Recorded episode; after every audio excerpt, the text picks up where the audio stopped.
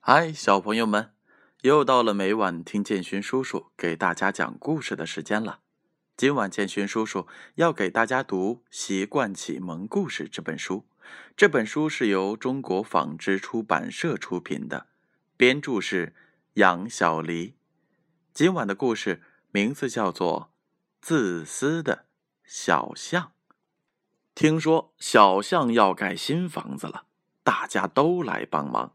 小牛到森林里运来了木头，小狗和小鸭把原木锯成了木板，小花猫和小松鼠在粉刷墙壁，小兔子和小鸡在做窗帘很快，新房子就盖好了。小象看着自己的新房子说：“等我把房子收拾好，就请大家吃饭。”朋友们高兴的回去了。可是，一天过去了，两天过去了，小象没有半点想请大家吃饭的意思。一次，小花猫看见小象在擦玻璃，跑过去说：“小象，今天我们可以去你家吃饭吗？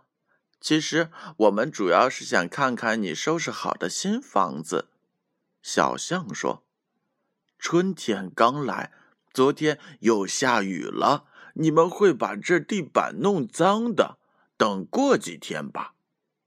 这一等，秋天到了。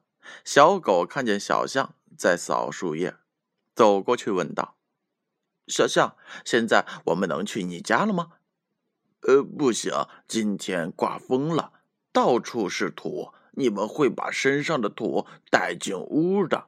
等到冬天的时候再来吧。”冬天到了，小鸭子和小鸡看见小象在扫雪，走过去问：“小象，小象，冬天到了，我们能去你家烤火吗？”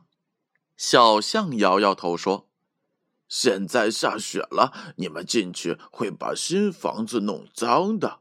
等明年春天，你们再来我家吃饭吧。”春天到了。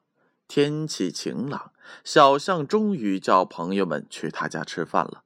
当朋友们来到他家门口的时候，小象说：“我专门买的新鞋，你们换上后，咱们就去吃饭吧。”朋友们看看鞋，再看看自己的脚，鞋太大了。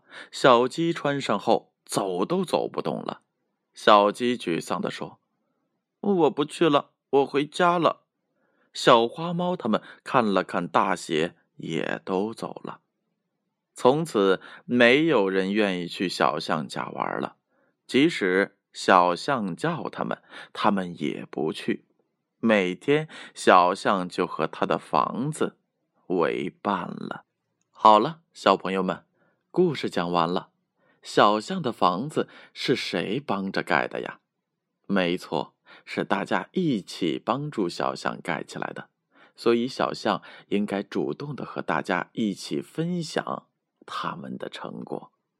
小象现在只有和房子为伴了，朋友们都不来他家做客，也都不和他玩了。我们要以小象的教训为戒，千万不要学习他那种自私自利的表现哟。接下来啊，是建勋叔叔公布上一回故事问题答案的时候了。上一回的故事名字叫做《小袋鼠的玩具》。建勋叔叔一共问了两个问题。第一个问题：小象为什么不和小袋鼠一起玩？答案是 A，因为小袋鼠不懂得分享。第二个问题：朋友们原谅小袋鼠了吗？答案是 B。原谅了。